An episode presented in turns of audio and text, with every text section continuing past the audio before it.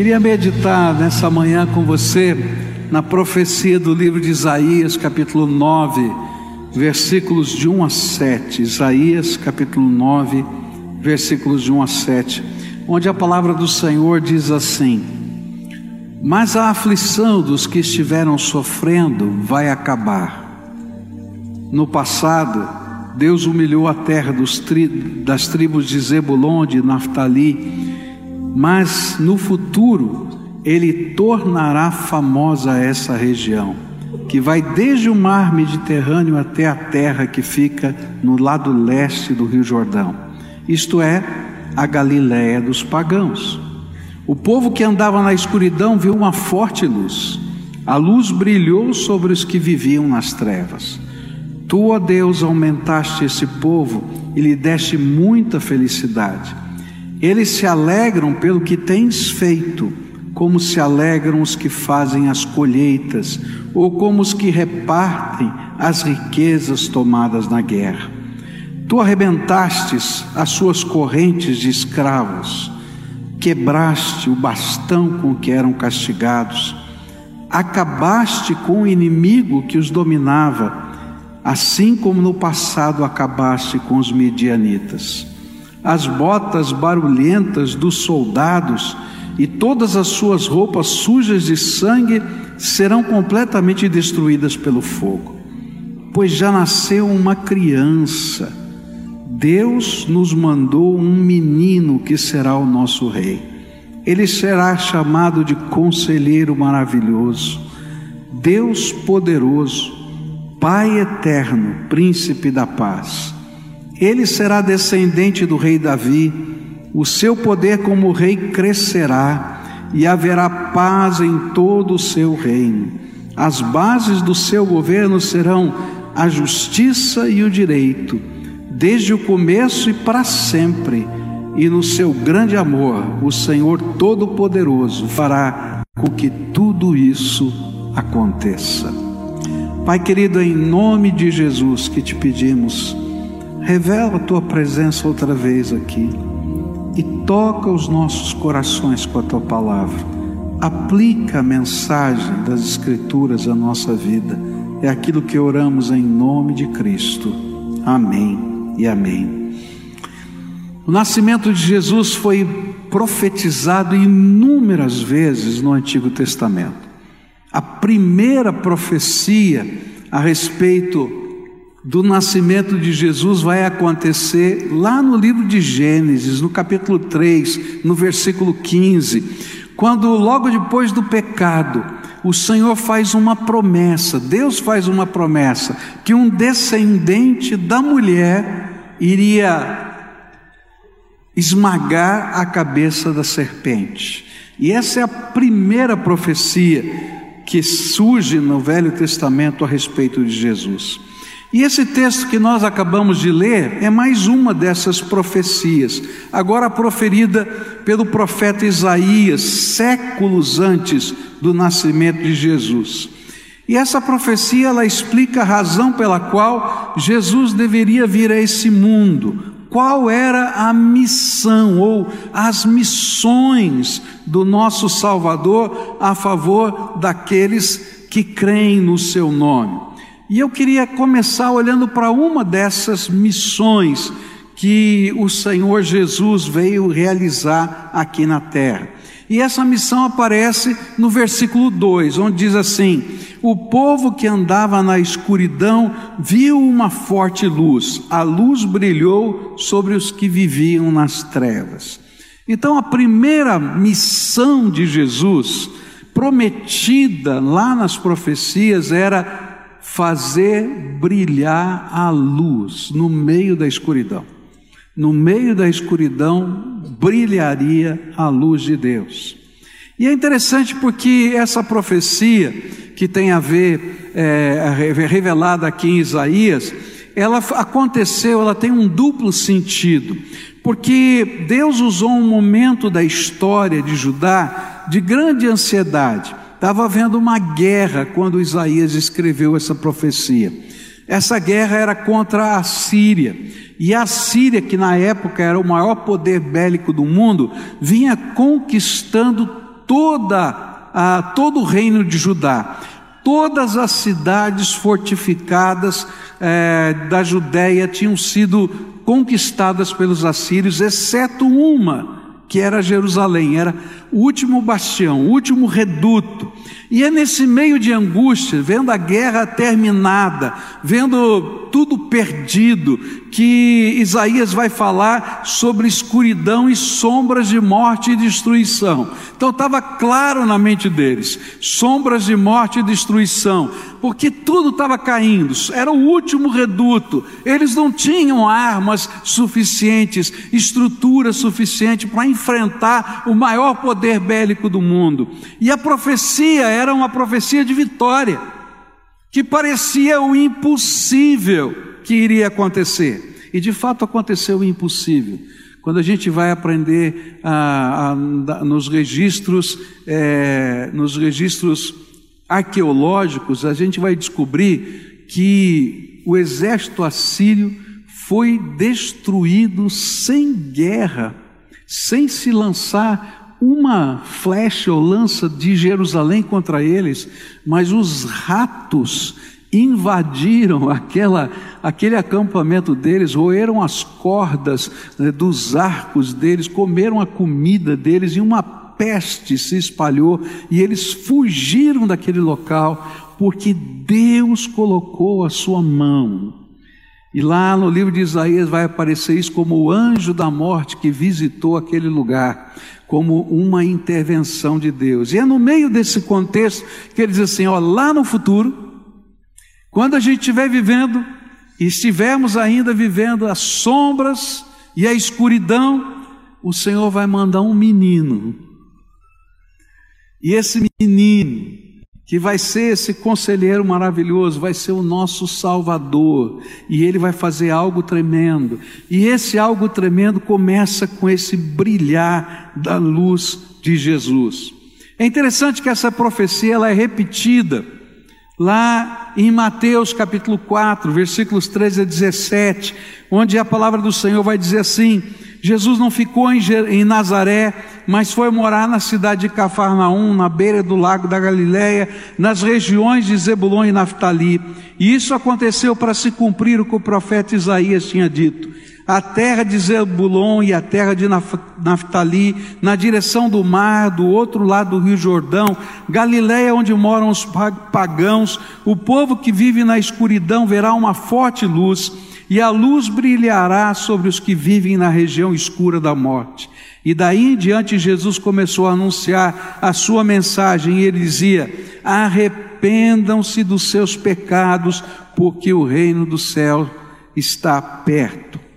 O que Isaías e Jesus queriam nos ensinar é que uma das missões do nosso Salvador é fazer brilhar a luz de Deus a quem está vivendo em trevas e sombras da morte. Mas o que que isto significa? Viver em trevas e em sombra da morte representa a completa incapacidade que muitas pessoas têm de perceber o rumo trágico que estão seguindo, em direção ao juízo eterno de Deus, sem perdão e sem salvação.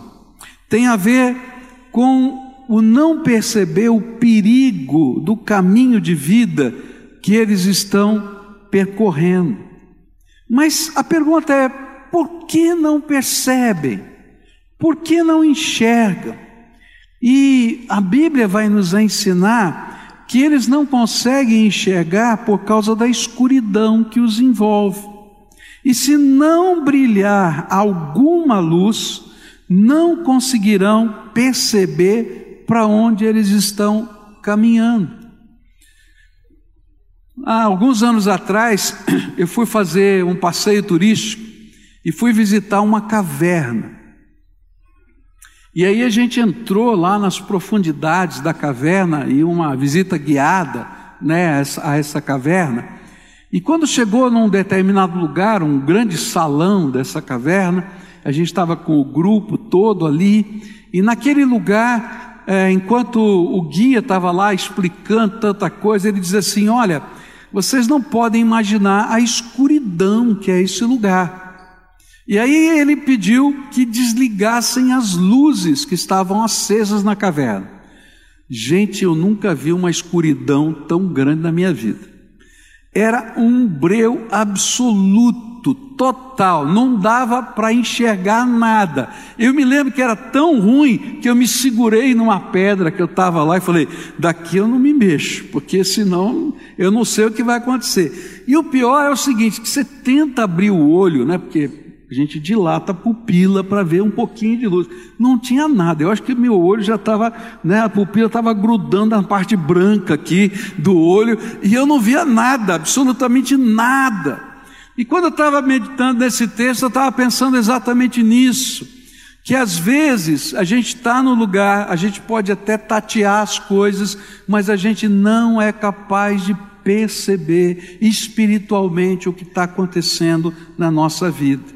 E a Bíblia vai ensinar para a gente que essa escuridão, ela é fruto de algumas cegueiras que nos são impostas.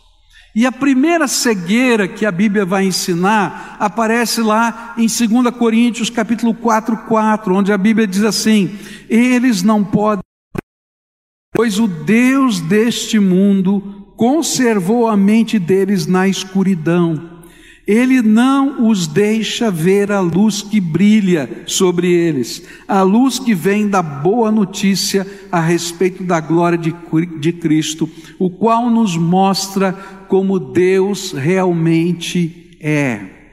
A primeira cegueira é a escuridão na mente da gente, que é imposta por Satanás.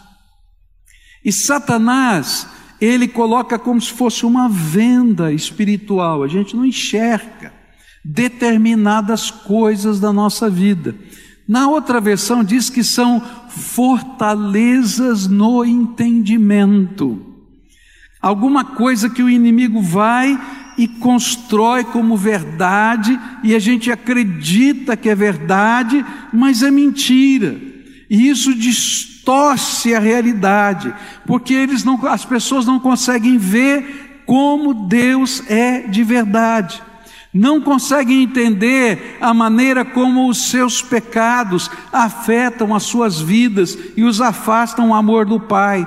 As suas mentes estão envolvidas em um tipo de escuridão que, mesmo que eles tenham os olhos abertos e as suas pupilas estejam totalmente dilatadas, eles não conseguem ver para onde caminham, porque há um, uma cegueira no entendimento deles.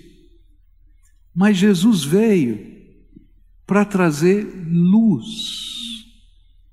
E quando a luz entra, abre a nossa percepção. Me lembro que um dos primeiros celulares que eu tive, né, não sei se você lembra se é dessa época, eu tinha um celular que parecia um caixote grande assim, né? E tinha uma antena, sinceramente, devia ter uns 15 centímetros de antena. Quem teve um celular assim? Levanta a mão. Tu é velho, hein, rapaz? Que nem eu aqui, né?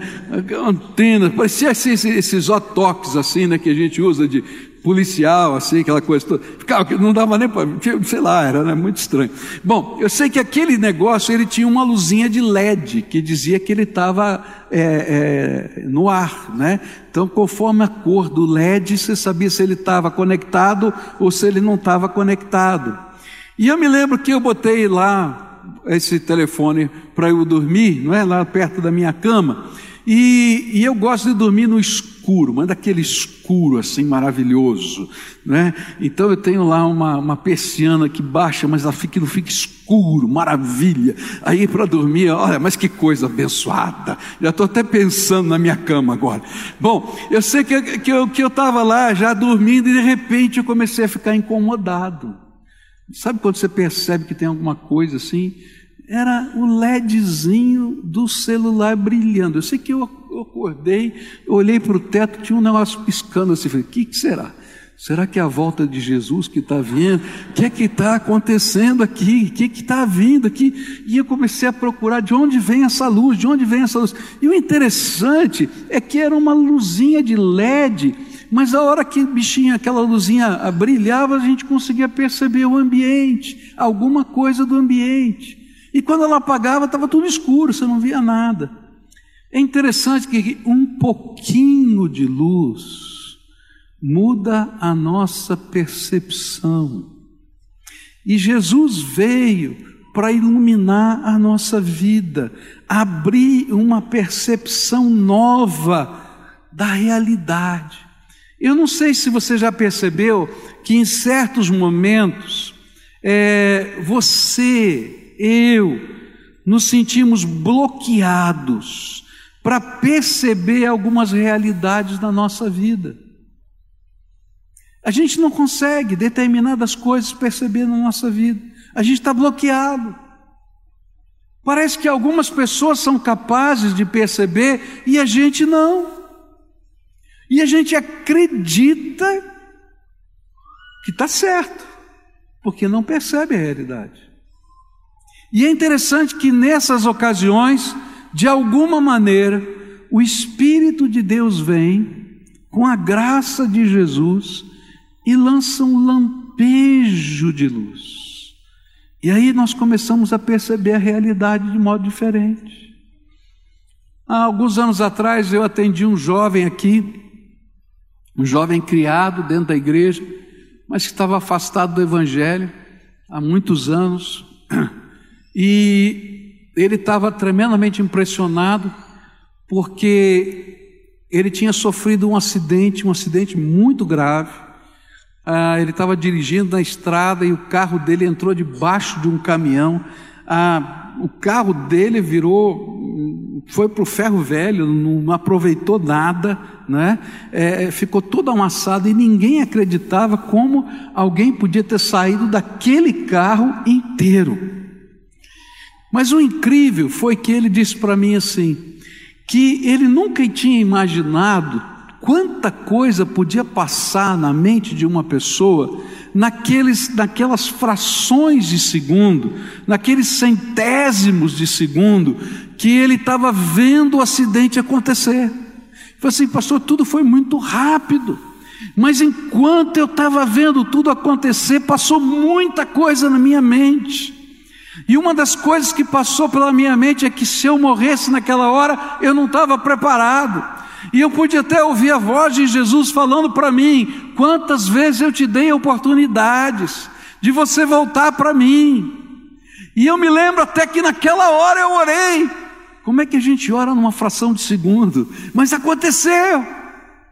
E eu fiquei pensando, às vezes na nossa vida a gente tem intervenções de Deus, boas e ruins, pessoas, coisas que acontecem, que são um lampejo da luz de Jesus, dizendo: enxerga a realidade na minha perspectiva. É para isso que Jesus veio a esse mundo, para fazer com que os nossos olhos possam perceber a realidade na perspectiva do Rei dos Reis, do Senhor dos Senhores. Foi por isso que um menino nos nasceu foi por isso que Jesus cresceu entre nós, foi por isso que ele profetizou, falou, ensinou, fez milagres. Foi por isso que ele morreu na cruz do Calvário, foi por isso que ele ressuscitou para que a gente pudesse enxergar a realidade numa outra perspectiva, a perspectiva da graça de Deus. Me lembro do Paulinho, né, ter falado para a gente que numa praça lá, é, alguém foi lá dizer para ele o que estava na cabeça dele, que ele estava pensando naquela hora, porque ele disse: Deus te mandou dizer isso. Como Deus podia? Como é que essa pessoa podia saber exatamente o que estava na minha cabeça agora? Era um lampejo de luz. E quantas vezes Deus na vida da gente está fazendo isso? Colocando pessoas, circunstâncias, porque Jesus é a luz que ilumina a nossa mente para perceber a vida na perspectiva dele. Mas às vezes a gente não consegue perceber. Hoje, Jesus está aqui entre nós. Ele prometeu que onde estivessem duas ou três pessoas reunidas debaixo da autoridade do nome dele, ele estaria ali. Ele prometeu que não nos deixaria órfãos, mas que derramaria o seu Espírito Santo, e esse Espírito Santo está passeando aqui. Ele prometeu que ele testemunharia o nosso espírito, e nessa hora, o testemunho do Espírito ilumina a nossa mente para dizer: olha, se você está achando que a tua vida está nesse rumo e é isso tudo só que você tem, eu tenho mais para você. Eu tenho, eu sou o caminho. Eu quero dirigir a tua vida. Eu tenho um projeto para você. E essa é a maneira de Deus iluminar nossa mente. Mas existe uma segunda cegueira. E a segunda cegueira vai aparecer lá em Efésios 2, versículos 1, 2 e 3, onde diz assim: Antigamente, por terem desobedecido a Deus e por terem cometido pecados, vocês estavam espiritualmente mortos, e naquele tempo vocês seguiam o mau caminho deste mundo e faziam a vontade daquele que governa os poderes espirituais do espaço, o espírito que agora controla os que desobedecem a Deus. De fato, todos nós éramos como eles e vivíamos de acordo com a nossa natureza humana, fazendo o que o nosso corpo e a nossa mente queriam. E assim, porque somos seres humanos como os outros, nós também estávamos destinados a sofrer o castigo de Deus. E a segunda cegueira tem a ver com a maneira que nós vivemos no contexto da sociedade, da nossa cultura, do jeitão de viver do nosso povo. A cultura é a maneira que a maioria das pessoas entendem a vida, os valores, os objetivos, o sucesso. E a Bíblia afirma que não é somente a nossa mente que fica obscurecida, mas o mundo à nossa volta também está obscurecido. Você já percebeu que às vezes você é forçado a sentir-se mal por fazer o que é correto? Simplesmente porque, apesar de todos concordarem que é certo, a maioria das pessoas não praticam o que é certo e lhe cobram por estar praticando o certo. Já aconteceu com você? Isso é a cultura, é o jeitão desse mundo, é a escuridão que está nos envolvendo. Isso porque a Bíblia diz que o espírito que controla os que desobedecem a Deus é que está no controle do jeitão de viver da maioria das pessoas. E quanto mais uma sociedade se afasta dos valores de Deus, mais isso vai ficando evidente. Mas Jesus veio lançar luz neste mundo, para que mais e mais pessoas possam enxergar que as coisas não funcionam desse jeitão, mas que existe algo diferente de Deus para intervir aqui nessa terra. Mas às vezes a gente não percebe, porque estamos envolvidos pela escuridão desse mundo, do jeitão de viver, e temos a nossa mente obscurecida. E então nós precisamos que a luz do Senhor brilhe aqui entre nós.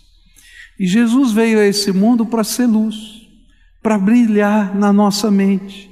É o iluminar do Senhor que abre os nossos olhos, para a gente perceber que às vezes o rumo que a gente está seguindo não tem futuro, nem aqui e nem na eternidade, que não tem futuro para nossa família, para nós mesmos para a própria humanidade. E sabe, para que a gente possa entender que a gente está vivendo a última chance. É isso que a gente não está entendendo. Deus está dando a última chance. A primeira chance foi quando Adão e Eva pecaram e o Senhor suspendeu a sentença. Você lembra? Se você comer do fruto dessa árvore, certamente você vai vai morrer. E todo mundo, inclusive Adão e Eva, imaginava que se comesse morria imediatamente. Aí Deus deu a primeira chance. Esticou a vida do homem, ainda que a morte tenha entrado na sua história. Então, os anos que você tem de vida fazem parte da primeira chance. porque Deus deu essa oportunidade para todos. Olha que bondade de Deus. A segunda chance foi quando veio o dilúvio. Um dia Deus olhou para essa humanidade e disse assim: não tem jeito, olha que sociedade violenta. Dá uma olhada lá na história do dilúvio, Gênesis capítulo 6. Ele vai dizer: a sociedade era assim, assim, assim. Você olha, está falando do Brasil hoje, é igualzinho, tá? E aí Deus disse: não aguento mais esse negócio. E escolheu uma família e disse: vou destruir tudo para começar tudo de novo. E essa foi a, a segunda chance. E não funcionou. E aí então Deus deu a última chance. Sabe qual foi a última chance? Ele se esvaziou da sua glória para nascer na forma humana. Um menino nos nasceu, um filho se nos deu. É. E esse menino, Jesus, o Salvador, veio para nos dar a última chance. E ele veio a esse mundo, viveu aqui nessa terra, tomou o nosso lugar na cruz do Calvário, morreu pelos nossos pecados, desceu ao Hades, tomou das mãos de Satanás as chaves da morte e do inferno, para que todo aquele que nele crê não pereça, mas tenha vida eterna. E ele, quando ressuscitou, veio com as chaves na mão e disse: Olha, se você confiar sua vida em mim deixar eu ser o seu rei, o seu salvador, eu tenho eu tenho a resposta para a tua vida. Sabe? Essa é a última chance. Não só para mim, mas para toda a humanidade. E a Bíblia diz que depois desse, desse tempo, dessa era, eu não sei quantos anos vai levar essa era, tá? Vai chegar um dia que Deus vai julgar essa terra. E é interessante, porque aquilo que a Bíblia diz Quando se lia lá nos anos passados, 1500, 1800, 1900, as pessoas diziam: Isso é loucura, porque lá diz a Bíblia que vai chegar um momento que Deus vai precisar intervir com o seu juízo final, porque nós vamos ter destruído a terra de tal maneira que nem mar vai existir mais. E aí quando você fala aí, né, de problemas aí de, ó, oh, vamos, como é, efeito estufa, não sei o quê, papai, não, se a gente não fizer nada, não vai sobrar terra para os nossos filhos e nossos netos. A Bíblia fala que é verdade. As pessoas olhavam para isso nunca vai acontecer. Hoje a gente diz, talvez possa acontecer. Essa é a última chance.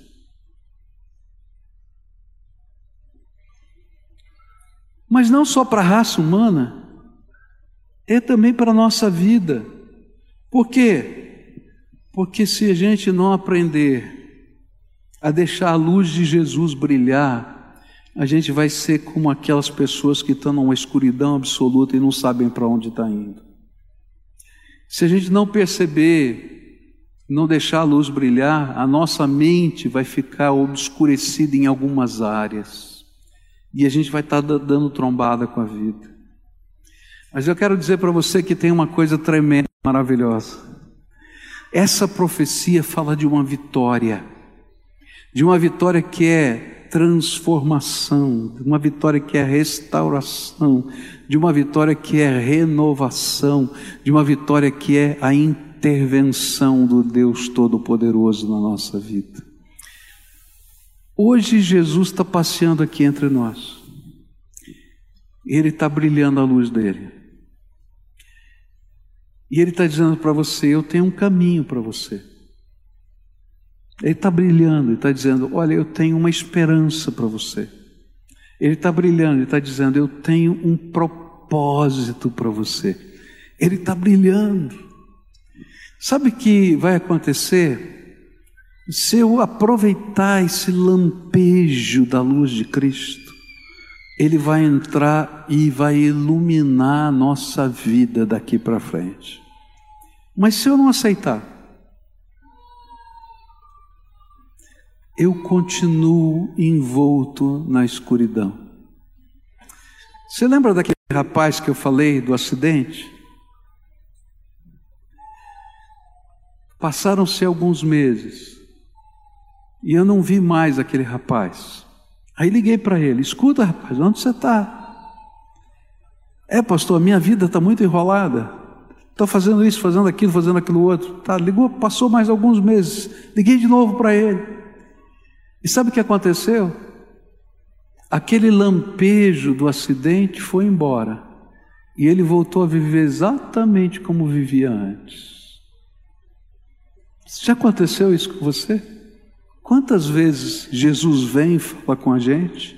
A gente tem claro discernimento e depois simplesmente a gente se abraça na escuridão outra vez.